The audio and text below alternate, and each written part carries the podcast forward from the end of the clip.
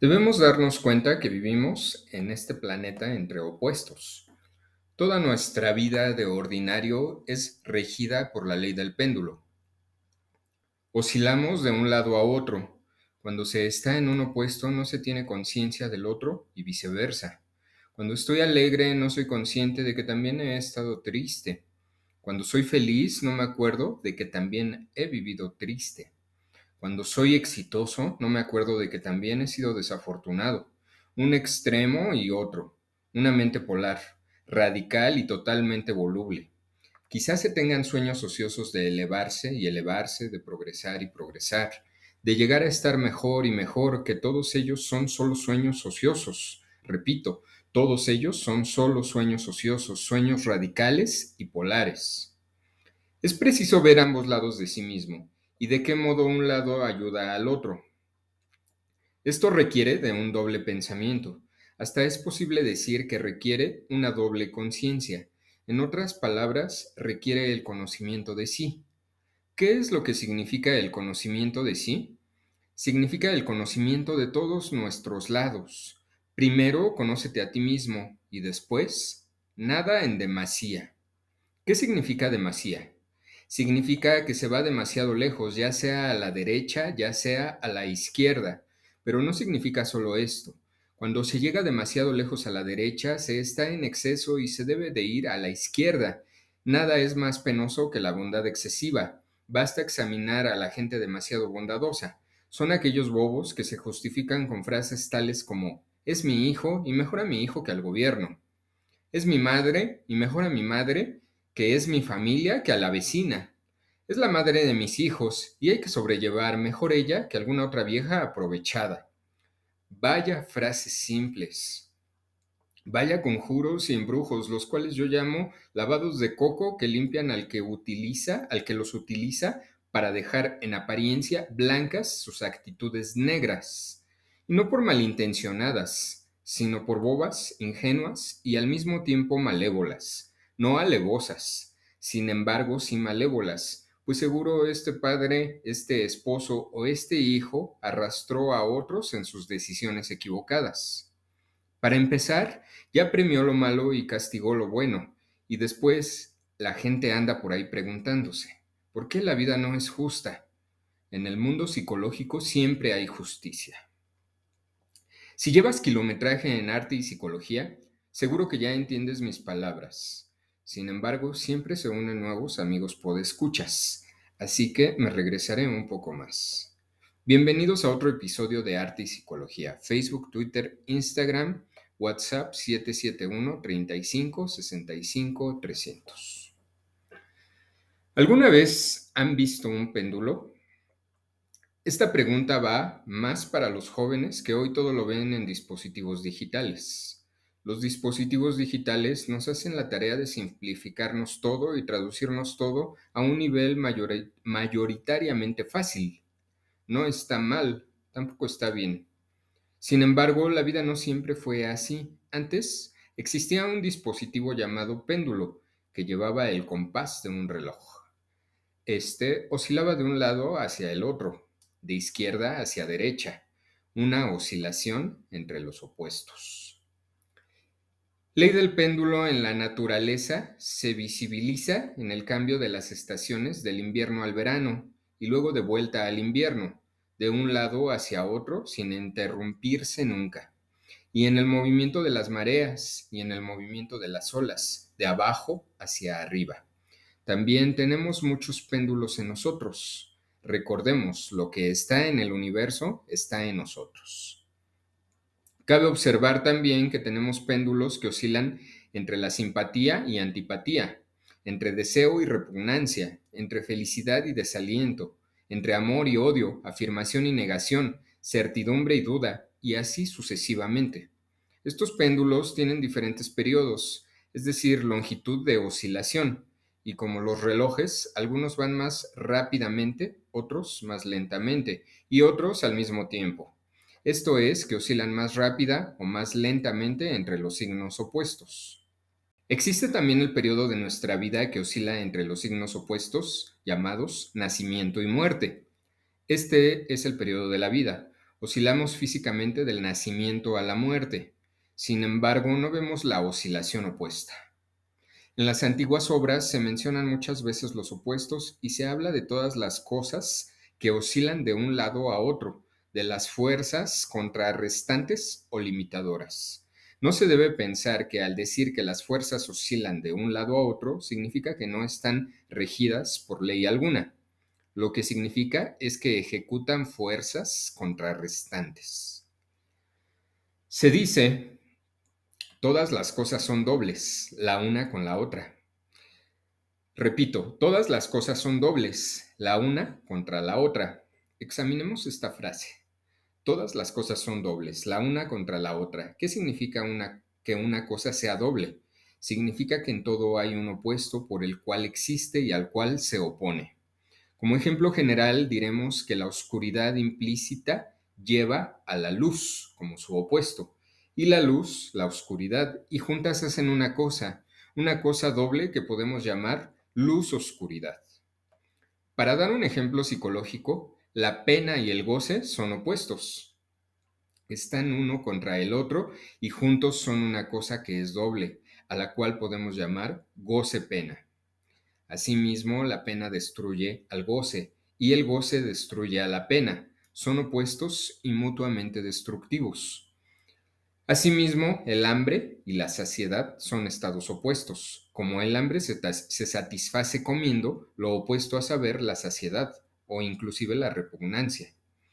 Así el, vaivén del péndulo hacia la saciedad es seguido por su retorno al hambre. Lo que es preciso ver es que el hambre y la saciedad, aunque son contrarios, forman una cosa a la que podemos llamar hambre-saciedad, y ellas son inseparables, aunque una esté contra la otra. Es decir, no se puede tener a la una sin la otra, del mismo modo que no se puede tener un palo que no tenga dos puntas. A este respecto basta recordar, todas las cosas son dobles, la una contra la otra. Dijo una vez una escuela de sabios, aquello que está hecho de dos opuestos es uno, y cuando uno es dividido, los opuestos aparecen. Este es un punto de vista muy interesante sobre la vida si uno se toma el tiempo de estudiarlo. Tenemos aquí otra antigua referencia a los opuestos, en este caso extraída del extraño trozo de escritura esotérica que se encuentra en el segundo libro de Esdras, desde el tercer capítulo en adelante, en el Antiguo Testamento apócrifo. Los bosques de árboles del campo salieron y deliberaron, y dijeron, vamos y hagamos la guerra contra el mar, para que se aleje de nosotros y así hagamos más bosques. Las olas del mar deliberaron de la misma manera y dijeron, Vamos, levantémonos y sometamos al bosque de la llanura, de modo que podamos hacer otro país. La deliberación del bosque fue vana, porque vino el fuego y lo consumió. Del mismo modo, la deliberación de las olas del mar también lo fue, porque la arena se levantó y las detuvo. Lo que este cuento ilustra es que todo se mantiene en la ley del equilibrio por la ley de los opuestos. Una cosa contrarresta a la otra. Lo que contrarresta o destruye a otra cosa es lo que se puede presuponer como su opuesto. El bosque cree que dominará al mundo y el fuego lo consume. El mar cree poder cubrir las planicies y la arena lo detiene. El desconocido autor de este cuento emplea imágenes físicas para representar las fuerzas que actúan en la naturaleza manteniendo todo dentro de ciertos límites e impidiendo que una cosa predomine permanentemente. El equilibrio, repito, siempre resulta del medio de los opuestos. La ley del péndulo indica que todas las cosas oscilan de un lado para otro, pero al llegar a un punto en una dirección cualquiera, se produce una detención y empieza a ejercerse la fuerza opuesta. Lo vemos nosotros mismos al observar cómo un péndulo que se aleja cada vez más hacia la derecha aminora su, su, velocidad hasta que el movimiento se invierte y el péndulo se aleja hacia la izquierda, es decir, los opuestos, si los denominamos derecha e izquierda, tienen alternadamente poder. Cabe advertir que cuando el péndulo está del todo a la derecha, la derecha es más débil y la izquierda empieza a tener poder y viceversa. A veces se le puede observar en una experiencia psicológica, como cuando un hombre se opone violentamente a algo y toma una actitud extrema. De pronto retorna al punto de vista opuesto. Muchos de los fenómenos de las conversiones súbitas pertenecen a este vaivén del péndulo. Ahora bien, en este punto es preciso señalar que no es del todo fácil comprender las fuerzas opuestas y su manera de elaborar, que es siempre doble y debido a ello exige un pensamiento doble. Pensamos en función de una cosa, comparándola con otra cosa. No pensamos simultáneamente en función de dos cosas. Pensamos en función de una fuerza y hallamos que es difícil pensar en función de dos fuerzas e imposible pensar en función de tres fuerzas. Sin embargo, hablamos de dos fuerzas, opuestas en su naturaleza, que gobiernan o limitan todas las cosas y que impiden demasiado exceso o demasiada carencia. Todos los fenómenos, todas las cosas visibles, todos los eventos, toda la vida terrenal tienen lugar entre fuerzas opuestas o polos opuestos que ahora oscilan hacia este lado y después hacia aquel. De modo que la guerra sigue a la paz y la paz a la guerra, y la escasez sigue a la abundancia y la abundancia a la escasez, y así sucesivamente. En cuanto empecemos a darnos cuenta de ello, comprenderemos que el tiempo es diferente en diferentes tiempos. La ley del péndulo se encuentra expresada en las siguientes palabras del Eclesiastes. Todo tiene su tiempo, y todo lo que se quiere debajo del cielo tiene su hora, tiempo de nacer y tiempo de morir, tiempo de plantar y tiempo de arrancar lo plantado, tiempo de matar y tiempo de curar, tiempo de destruir y tiempo de edificar, tiempo de llorar y tiempo de reír, tiempo de lamentar y tiempo de bailar, tiempo de abrazar y tiempo de abstenerse de abrazar, tiempo de buscar y tiempo de perder, tiempo de guardar y tiempo de desechar, tiempo de romper y tiempo de coser, tiempo de callar y tiempo de hablar, tiempo de amar y tiempo de aborrecer, tiempo de guerra tiempo de paz. En estas palabras se entiende que todo llega a su fin a través del tiempo, es decir, se convierte en su opuesto a través del tiempo. Subrayo estas últimas palabras. Todo llega a su fin a través del tiempo, de modo que una cosa es reemplazada por su opuesto. ¿Qué quiere decir el fin de una cosa? ¿Has pensado alguna vez en ello? El fin de la pena es la alegría, el fin del llanto es la risa, el fin en efecto de todo cuanto conocemos en esta vida de tiempo es su opuesto. ¿Cómo llamaremos al fin de esta guerra? Lo llamaremos paz es decir, su opuesto. ¿Y cuál es el fin de la paz? Otra vez la guerra. ¿Y cuál es el fin del dolor? ¿Acaso no es este alivio del dolor para el cual no tenemos una palabra exacta? Es muy interesante pensar en las palabras que expresan realmente los estados opuestos. Al vislumbrar la idea de que toda la vida descansa entre opuestos, empezamos a darnos cuenta de lo que controla los eventos y también de que la vida es controlada al llegar a esta etapa, cabe decir que todo es el resultado de dos fuerzas opuestas que tienden a contrarrestarse la una a la otra, y de este modo producen un equilibrio en todas las cosas. Hallamos un ejemplo en el sistema fisiológico del cuerpo, donde parece que la salud fuera el resultado de un equilibrio de sistemas opuestos o antagónicos, químicos o de otra clase. Hipócrates, el antiguo médico griego, enseñó que la salud era la armonía o equilibrio entre diferentes fuerzas o elementos, y la enfermedad resultaba de que uno u otro de esos elementos llegaba a ser demasiado fuerte. Cabe pensar que la salud fisiológica tiene una naturaleza similar, el resultado de dos o más factores en equilibrio.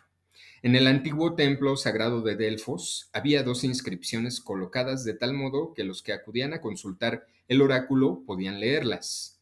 Una la componían las famosas palabras Conócete a ti mismo. La otra, menos conocida, era Nada en demasía. No significa demasía en el sentido de que un hombre no puede hacer o dar demasiado. El idioma griego no quería decir tal cosa. La frase significa nada en exceso es preciso prestar atención al orden de estos dos dichos. Primero, un ser humano debe conocerse a sí mismo y luego no debe de ir a los extremos, es decir, si se conoce a sí mismo y conoce cuáles son los extremos de sí. El conocimiento de los opuestos en uno mismo, es decir, Llegar a ser consciente de ellos hace que se pueda comprender y aplicar el segundo aforismo. Nada en demasía. La ley del péndulo es también la ley de los opuestos. Piensa a modo de metáfora en un saltimbanqui que logra mantener el equilibrio en la cuerda floja. Si se fuera a la derecha o a la izquierda y negara su contraparte, entonces terminaría por caerse. Estaría sesgado a su momento de vida o a su momento de muerte, y por lo tanto terminaría por engañarse y caminar en ciego. Desafortunadamente, lo mismo sucede en la psicología de las personas comunes, mecánicas y corrientes están sesgadas a su momento de tristeza o de alegría, o de risa, o de ira, o de molestia, y no se dan cuenta que la contraparte también está presente. Pero si no están en el equilibrio psicológico, entonces reaccionan yéndose a un solo opuesto de forma accidental. Cuando un ser humano en exceso iracundo o en exceso bondadoso se da cuenta de lo que hizo, es porque ya está en su estado psicológico opuesto. A este fenómeno se le suele llamar arrepentimiento, la ley del péndulo. Milán Kundera escribió en su libro La insoportable levedad del ser, libro el cual recomiendo y el cual ya en antiguas ocasiones he hablado en este espacio, eh, menciona el peso o la levedad. Este fue el interrogante que se planteó Parménides en el siglo VI a.C., a su juicio, todo el mundo estaba dividido en principios contradictorios. Luz, oscuridad, sutil, tosco, calor, frío, ser, no ser. Uno de los polos de la contradicción era, según él, positivo, la luz, el calor, lo fino, el ser. El otro, negativo. Semejante división entre polos positivos y negativos puede parecernos puerilmente simple, con una excepción. ¿Qué es lo positivo? ¿El peso o la levedad? Parménides respondió, la levedad es positiva, el peso es negativo. Esta última frase, esta última reflexión de Parménides, la voy a repetir. La levedad es positiva, el peso es negativo. Funciona perfectamente como metáfora para el enojo eh, ante la templanza. El enojo es pesado, el enojo arrastra el cuerpo, arrastra gestos, arrastra pensamientos. La templanza es sutil, es una energía que implica levedad. Este tema da para muchísimo más, sin embargo, hasta aquí llego por hoy. Gracias por escucharme. 771-3565-300, WhatsApp para alguna cita psicológica. Continúo en próximos capítulos con este tema. Gracias por escucharme y hasta la próxima semana.